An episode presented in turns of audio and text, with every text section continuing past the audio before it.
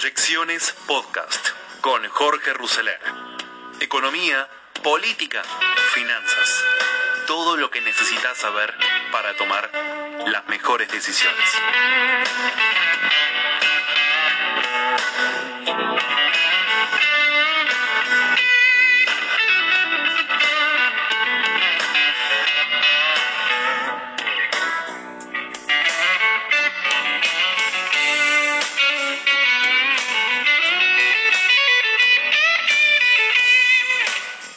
Mucha pelea interna. Laura, buenas noches, ¿cómo estás? Gracias por atendernos. Y, y entiendo que es así, ¿no? Que, que el ruido que hay dentro del gobierno se nota y es evidente. ¿Cómo estás, Luis? Buenas noches a todos. Sí, sí, por supuesto, hay mucha tensión dentro del gobierno y, y este intento, que yo lo que preguntaba el jueves, este intento de autonomía de Cristina Kirchner, De- eh, de- de, Alberto, de Alberto. Fernández, si era real, si este intento de autonomía era real o era una estrategia, ¿no? En realidad, eh, el intento de autonomía existe. Si vos eh, planteabas recién en tu editorial eh, el factor Cristina, ¿no? En la economía, el factor Cristina como obstáculo de, de, este, bueno, obstáculo para el desarrollo de la Argentina y para salir de este laberinto en el que está envuelto Alberto Fernández. Creo que el que tiene la llave para salir del laberinto es el propio Alberto Fernández. Si realmente se va a poner al frente de la coalición que lidera o no, si es tutelado. A mí, ¿sabes qué me llamó la atención después? Porque esto pasó el jueves, ¿no? Sí. La Argentina eh, cada día es un, no sé, es un abismo, ¿no? Entre, entre un día y el otro. Me llamó la atención la entrevista que dio Alberto Fernández a Horacio Berbitsky, que es eh, el gran influencer de Cristina Kirchner, del proyecto de Cristina Kirchner.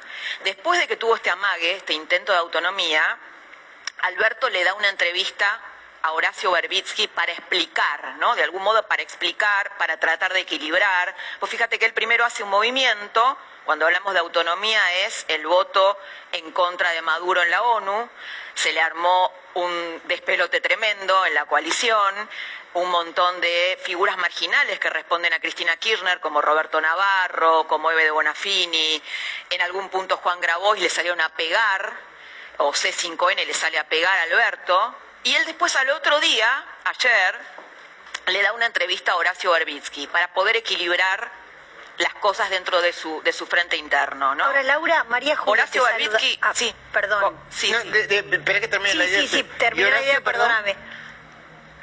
No, decía, yo digo, eh, me parece que hay todo un hilo conductor también en el programa que hiciste hoy, hablando de, de la participación. A ver, Horacio Berbitsky, ¿quién es? Es un hombre que fue el segundo de Montoneros. Claro.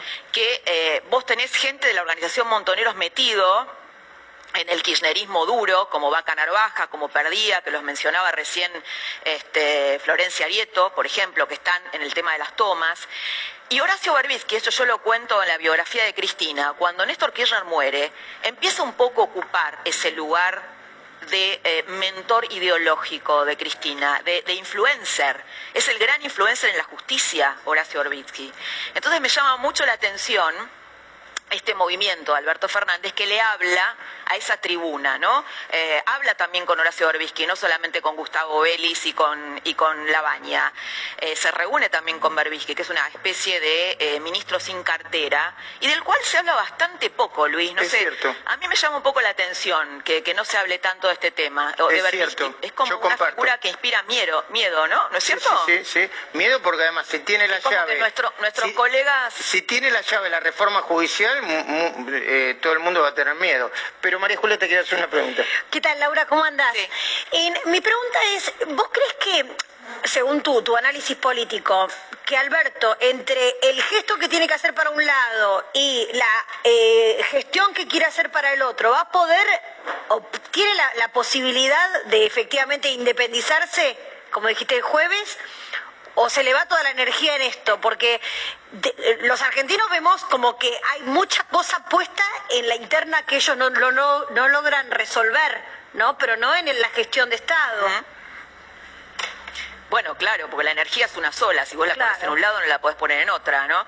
Eh, yo creo que la tiene muy difícil y además por una cuestión de personalidad. Eh, él realmente no, eh, no lo veo con voluntad de liderar su coalición. De hecho, todos los periodistas hacemos el mismo fallido, ¿no? Yo reciente escuchaba a Luis en el editorial y a mí me pasa lo mismo, que dijiste, le quieren le tiran, le tiran un tiro por elevación al vicepresidente. Y vos también dijiste recién un fallido parecido. Sí, sí, sí, sí, Yo, yo, yo, yo debía haber dicho, yo lo digo siempre. Y, veo que además todos cometemos el mismo fallido. No sé, es que no se da la sensación de que no. No toma el otro día ver este me decía lo mismo, de que no, no agarra, eh, él tiene la él es el presidente, a, ver, tendrá menos votos, eh, eh, más votos, pero tiene que hacer de presidente un presidente, ¿no? Bueno, pero todos vemos que hace, o decimos la presidenta, cuando en realidad es la vicepresidenta. Es decir, el problema es que el líder de la Argentina no está eh, en la Casa Rosada. Este es el, problema. Y que además Cristina tiene un millón de votos del conurbano bonaerense. Ella tiene los votos. Laura. Eh, bueno, ¿qué podría hacer él? Sí.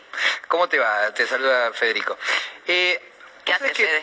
Vos mencionabas a, a Berbisky y recién cuando veía al presidente hablando con Berbisky, lo veía muy golpeado. Eh, eh, de acuerdo con la descripción de Dualde, diría un poquito groggy.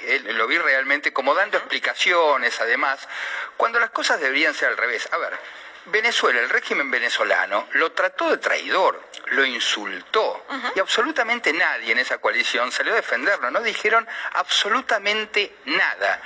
Y lejos de pedir alguna explicación al presidente, se lo vio dando examen y dándole explicaciones a ese sector del gobierno que, representa a ¿Cómo, cómo, cómo ves este, este lugar del presidente, digamos, tan vapuleado? Bueno, absolutamente. Vos te acordás que el día que fue el voto en la, en la ONU, Delía adelantó, ponele que adelantó, a través de un tuit, que Alberto Fernández iba a hablar con Maduro para darle explicaciones. ¿No debería hablar para pedirle explicaciones a Maduro? Y después vino toda la andanada, lo debe de Bonafini diciendo me da vergüenza el canciller que tenemos, pidiéndole perdón a Maduro. Estamos hablando de una dictadura que según Bachelet, que además no es que lo dice Trump, ¿no? Lo dice Michelle Bachelet, que es una figura del progresismo latinoamericano, de la centroizquierda latinoamericana, tiene un enorme peso moral, simbólico. Y ella lo que está diciendo es hay siete u ocho mil eh, muertos y desaparecidos en Venezuela por razones políticas. O sea, es realmente... Eh, ¿cómo, ¿Cómo se entiende que un kirchnerismo que hizo de los derechos humanos su bandera avale semejante atrocidad? Eh, Laura... bueno... Me parece que Alberto no, no va a poder, no va a poder, eh, no va a poder, y yo creo que en el fondo tampoco puede ni le da ponerse al frente de su coalición política. Mm. ¿Cómo resolvemos el, tema de Cristina en, este sentido?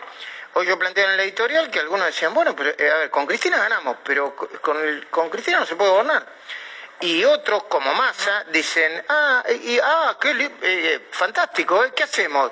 Le, eh, le pedimos que renuncie a la vicepresidenta, le pedimos que llame a la gente que diga, che, a partir de ahora no me voten más.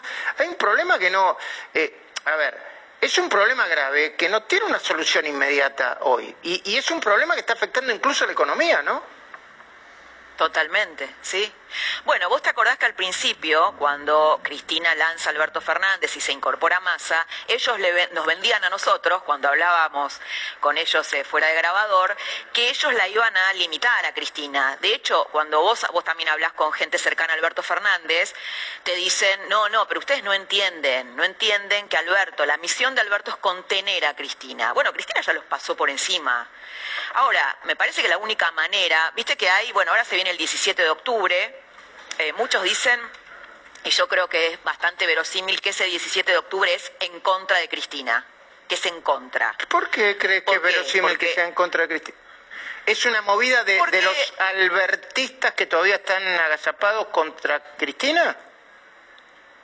Sí, y es una medida también de sindicalistas, de gobernadores, del peronismo, de este peronismo clásico, que siempre la odió a Cristina Kirchner y Cristina a ellos, ¿no? Porque, como vos decías hace un rato, las barbaridades que decía Cristina del peronismo, de Moyano. De Alberto, además.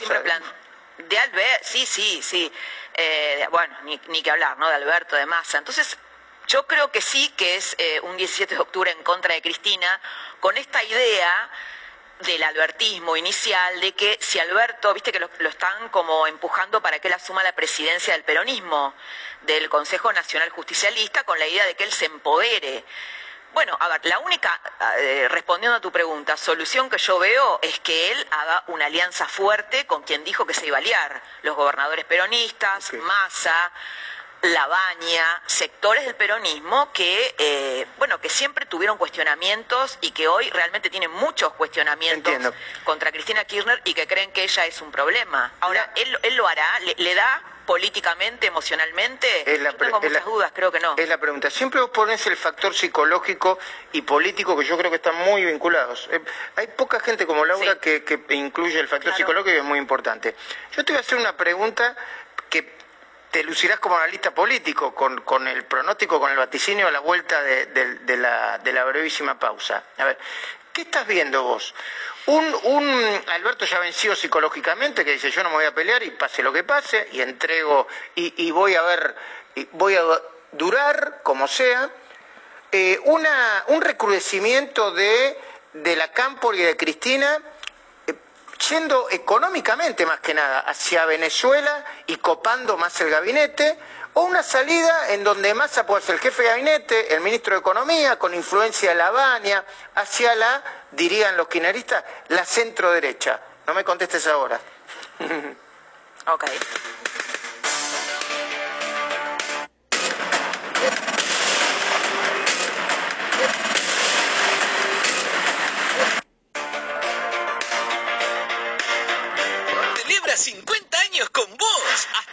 Asado y tapa de asado a 245 pesos por kilo. 70% de descuento en la segunda unidad, llevando dos productos iguales en Lays, McCain, en golosinas, lavandinas y en todos los pañales. 4x3 en leches seleccionadas y en jabones de tocador. Y en el mes de nuestro aniversario, podés participar por uno de los 1.500 changos de 20 mil pesos cada uno. cumplimos con vos. Llega el Premium Sale a Divandito. Hasta 40% off, 18 cuotas sin interés y entrega inmediata. Aprovecha esta oportunidad única y obtené productos de máxima calidad internacional a precios verdaderamente increíbles. Compra online en divandito.com. Comodidad es pagar la primera cuota en el 2021. Vení a Somier Center y llévate el mejor descanso a mitad de precio. Tenés 50% off en productos seleccionados y 18 cuotas sin interés. Además, si compras hoy lo empezás a pagar recién a los 90 días. No te lo pierdas. Somier Center, un lugar, las mejores marcas. Hasta el 14 de octubre, Walmart y Chango Más vuelven a traer maratón de descuentos. 3x2 en muchas marcas de galletitas, almacén frescos y bebidas. 25% en Quilmes Clásica, Heineken y Stella Artois. Además, 12 cuotas sin interés en todos los niveles, pequeño electro, neumáticos y mucho más. Vení a Walmart y Chango Más y encontrás super ofertas en más de 13.500 productos. Así que ya sabes. Cualquier cosa que necesites. Me avisas. Abuela, toca timbre.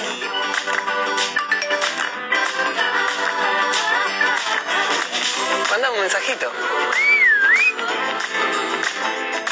姐夫呀。¿Tenés un vecino? Tenés tu banco cerca.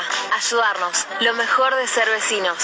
Banco Ciudad. Te quiere ver crecer. Ahora del viernes al martes en Disco y Jumbo. 80% de descuento en la segunda unidad de marcas seleccionadas de capilares y protección femenina. 70% de descuento en la segunda unidad de marcas seleccionadas de pañales, galletitas y jabón para la ropa. 50% de descuento en la segunda unidad de marcas seleccionadas de cervezas y yogures. Además, llevando dos latas de cerveza Brahma Rubia por 473 centímetros cúbicos, 54 pesos cada una. Y llevando un paquete de fideos molto por 500 gramos, 40 pesos la unidad. Disco y Jumbo. Ahora Alarmas Comagüe protege tu negocio por 780 pesos por mes. Contrata el mejor servicio de alarmas monitoreadas para tu negocio al precio más bajo garantizado. En los momentos más complicados, estamos con vos. Elegí Comagüe por 780 pesos. Cuando tenés un deseo que no puede esperar, se lo pedís a pedido ya. Disfruta hoy hasta 50% off y envío gratis en marcas seleccionadas. Hoy más que nunca. Pedime lo que quieras. Carrefour cumple 38 años. Última semana. Hasta el 12 de octubre, 18 cuotas sin interés en lavarropas y muebles de interior de Industria Argentina. 30% de descuento en ollas, sartenes y woks. Además, 3x2 en indumentaria y calzado. Un compromiso que cumple 38 años. Muy bien los chicos comiendo sano, ¿eh? ¿Sabían que ahora... Ya sé, me vas a decir que teniendo un seguro de vida Prudential con Vitality, si me cuido, podría pagar menos. Exacto. Además, cuanto más te cuides, más premios puedes tener. ¿Mm? Así que ahora te comes una fruta de postre vos. Bueno. Prudential Vitality, el primer seguro de vida que te premia por cuidarte. Sus 50 años y tenemos una promo garantizada por los especialistas en premios. Mira que hice muchos concursos en mi vida, pero como este, ¡impresionante! Y yo, con los años que vengo dando premios, nunca vi nada así, ¿eh? Podés participar por uno de los 1500 changuitos. ¿Escuchaste, Silvio? ¡Son 1500 changuitos! ¡La cinta, Julián! Podés participar por uno de los 1500 changuitos. ¡Son un montón! De 20 mil pesos cada uno. Son 20 luquitas. A ver, en 10 segundos, sin repetir y sin soplar, pensá en todo lo que te podés llevar. ¿Y si agregamos más marcas para sumar más chances? Sí, dale. Nosotros, los especialistas en premios. Te lo garantizamos. ¡Feliz 50 aniversario para todos! Coto, cumplimos con vos.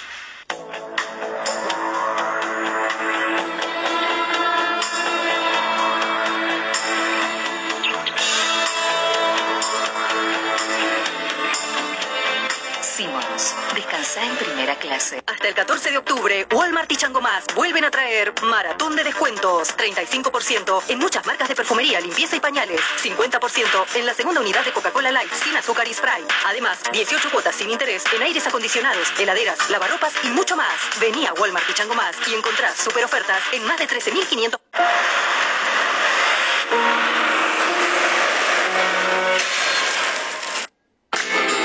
Ayudarnos, lo mejor de ser vecinos. Banco Ciudad te quiere ver crecer. 500 productos.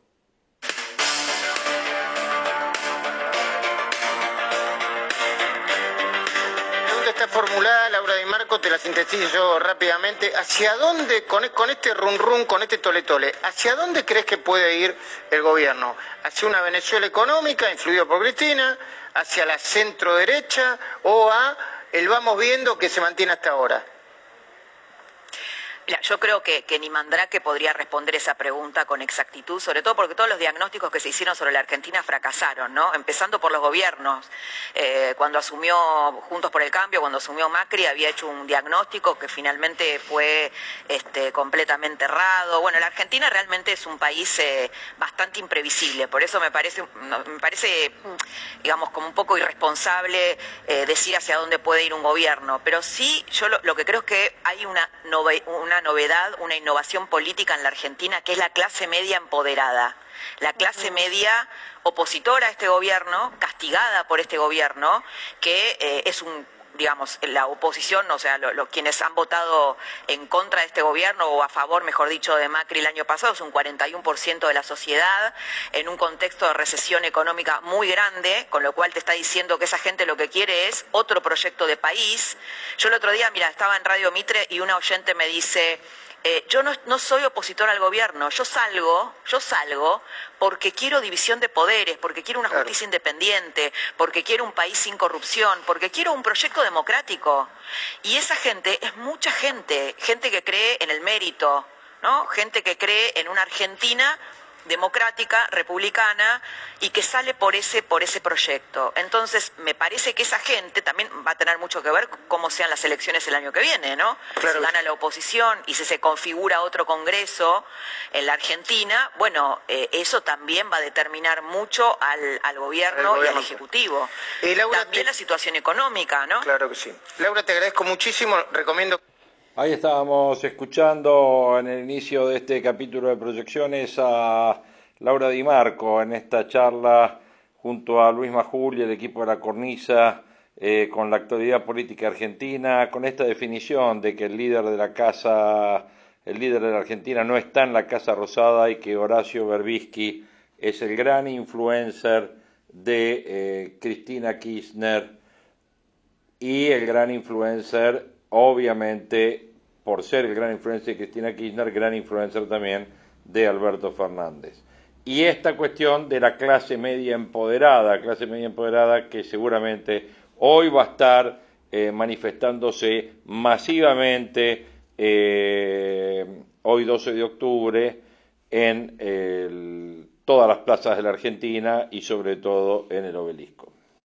Cambiando de tema, uno de los temas que nos, nos llama poderosamente la atención es una noticia que aparece hoy que la Organización Mundial de la Salud pidió ahora evitar las cuarentenas. No, no, no estoy loco, es así, ¿eh?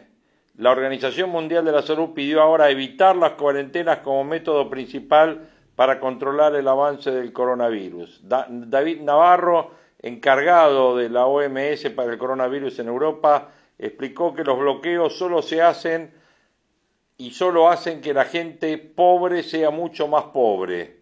Este asesor instó a los gobiernos a no utilizar la cuarentena como principal estrategia para controlar la propagación del COVID-19 y alertó sobre el aumento de la pobreza como consecuencia de las restricciones. Dijo, en la Organización Mundial de la Salud no abogamos por las cuarentenas como principal medio de control de este virus.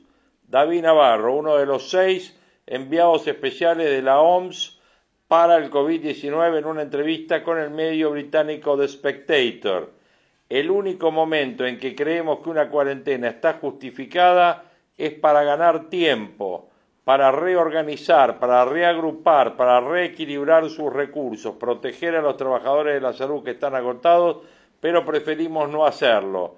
El especialista explicó que los bloqueos solo tienen una consecuencia que nunca hay que menospreciar y es hacer que la gente pobre sea mucho más pobre. Según Navarro, el impacto económico en los países pequeños que dependen del turismo y el aumento de los niveles de pobreza son dos efectos importantes de las cuarentenas y citó como ejemplo los daños sufridos en lugares como el Caribe o el Pacífico debido a la cancelación masiva de los viajes o las pérdidas de los pequeños agricultores en todo el mundo porque sus mercados han sido golpeados. Por eso, al igual que otras organizaciones internacionales, alertan que la pobreza mundial podría duplicarse para el año próximo. Miren lo que está sucediendo con los niveles de pobreza. Parece que es muy posible que la pobreza mundial se duplique el año próximo. Es muy posible que tengamos al menos una duplicación de la desnutrición infantil porque los niños no reciben comidas en la escuela y sus padres, familias pobres, no pueden pagarlo. En realidad, esta es una catástrofe global terrible y espantosa. Dijo, dejen de usar la cuarentena como método de control principal y los instó a utilizar mejores sistemas. Trabajen juntos y aprendan unos de otros, pero recuerden, las cuarentenas solo tienen una consecuencia que nunca deben menospreciar y es hacer que la gente pobre sea mucho más pobre. Las palabras de Navarro llegan en un momento en que varios países evalúan la imposición de nuevas restricciones ante la segunda ola de contagio y días después que más de 2.000 médicos de todo el mundo, encabezados por Sunetra Gupta y Jay Martin Kuldorf, emitieran una declaración en la que pidieron a las autoridades políticas evitar los confinamientos como respuesta ante el COVID-19. No es la primera vez que Navarro advierte sobre los efectos adverso de las cuarentenas, en un artículo hace unos días, abogó porque los gobiernos de todo el mundo encuentren un equilibrio entre restricciones y la vida normal en momentos en que la segunda ola en Europa es acompañada por la imposición de nuevas medidas de confinamiento. Demasiadas restricciones dañan los medios de subsistencia de las personas y provocan resentimientos. El virus sin freno provocará muchas muertes y debilitará el COVID prolongado entre la gente más joven. El mensaje del artículo es que las medidas de salud que implican una estricta higiene personal, la localización eficaz de los contactos y el aislamiento en caso de enfermedades son las medidas a tomar. Esto significa prueba, rastreo, aislamiento y protección con métricas de rendimiento claramente justificadas. Es importante que haya suficiente capacidad de prueba para detectar dónde está el virus, detectar picos y gestionar los aumentos. Los bloqueos simplemente congelan el virus y no conducen a su eliminación. No necesitamos elegir entre vida y medio de subsistencia o entre salud y economía. Eso es una falsa elección. Bueno, ustedes han escuchado, ¿no? Ustedes han escuchado y comparen esto primero con el accionar de los países de Sudamérica, después con el accionar del gobierno de nuestro país, Después comparen esto con lo que eran los mensajes de la OMS al principio de la pandemia y durante la primer parte de la pandemia, me refiero hace seis meses, hace cinco meses, y cómo ahora hemos cambiado el discurso hacia algo donde vamos, que es, señores, tenemos que convivir con el virus, o sea, estamos en eso. ¿Qué provocó? Provocó esto lo que dijimos nosotros de entrada que iba a provocar, que un aislamiento prolongado lo único que iba a llevar es a una generación de pobreza extrema. Ahora que estamos en la generación de pobreza extrema, que nos avivamos de la generación de pobreza extrema, estos genios están alentando a los gobiernos que están otra vez delimitando confinamientos como medida. Vuelvo a repetir que el confinamiento es una medida de la edad media, ¿no es cierto? Bueno, el cual nosotros estamos utilizando hace más de siete meses ya. Bueno, está el gobierno, la Organización Mundial de la Salud, ahora recapacitando en función, me parece, de lo aprendido. Bueno, ya era hora.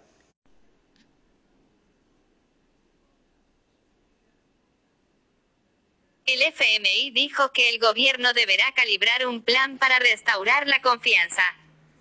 Washington, el Fondo Monetario Internacional, FMI, trazó un diagnóstico lúgubre sobre la coyuntura al afirmar que la economía argentina enfrenta complejas dificultades sin fácil solución, y que para capear la que se avisora como la peor recesión de la historia deberá calibrar, con mucho cuidado, un conjunto completo de políticas para intentar restaurar la confianza y cerrar el déficit sin comprometer la recuperación. La Argentina enfrenta dificultades económicas y sociales complejas, en el contexto de una crisis de salud sin precedentes. La profunda recesión ha provocado un aumento de los ya elevados niveles de pobreza y desempleo, cuyos efectos se ven agravados por importantes presiones en el mercado cambiario, dijo el FMI en un comunicado oficial al cierre de una misión técnica del organismo.